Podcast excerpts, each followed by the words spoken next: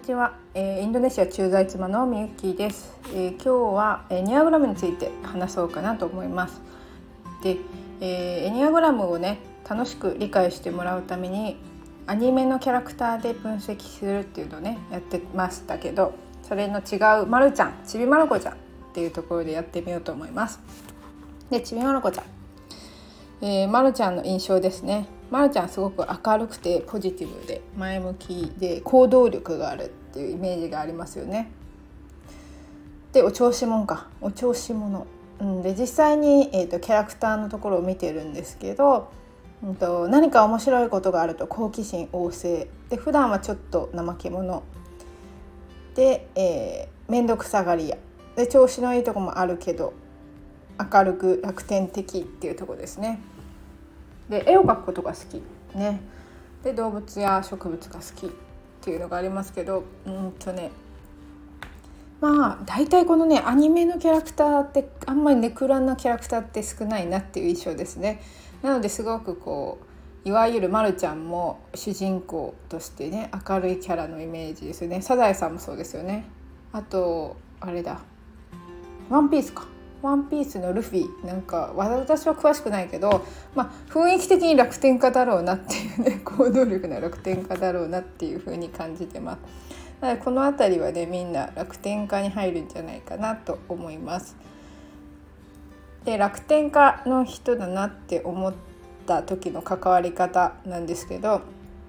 まあ、楽しいのが大好きな人で結構ね楽しいのが大好きで楽しいことばっかり考えているのは逆に言うと思考のタイプの中でもこうね不安を考えたくないっていうかね未来に対する不安をこうイメージしたくないだから楽しいことで埋めているっていうそういう感じでしょうか。なのですごくねあのアイディアマンなんですね。あれやってみたいこれやってみたい。なので弱点はまあ長続きしないところっていうところでしょうか。なのですごく適応力っていう意味では高くていろんなことができちゃうんだけどすごくあの秋っぽいっていうところでしょうか。なので、まあ、タイプ7楽天家まるちゃんのような方と関わる場合は基本的にはあれやってみようと思うんだけどどう思うっていう感じが多い。なのですごくこうあのやってみたいって気持ちが強いんでね。それを相談してきたりアイデアを伝えてくれたりするので「え、それいいんじゃない？面白そうだね」って返すのがいいって言われてます。なので基本的に楽天家の人に現実的なこと。なので例えばこうねすごくこうえ今こんな状況だからそんなことしたって無駄じゃないのみたいなことを言うと心を塞いでしまうと言われてます。なので楽天家の人だな。まあ割とね楽天家の人はセッションでも分かりやすいっちゃ分かりやすいんですよね。でもたまに楽天家の中にもエニアグラムの図を知ると分かるんですけど芸術家スタートの楽天家っていう人がいたりしますえーとね、図をぜひあの検索してほしいんですけど4の芸術家は1にの完璧主義につながって、えー、7に向かっていくんですけど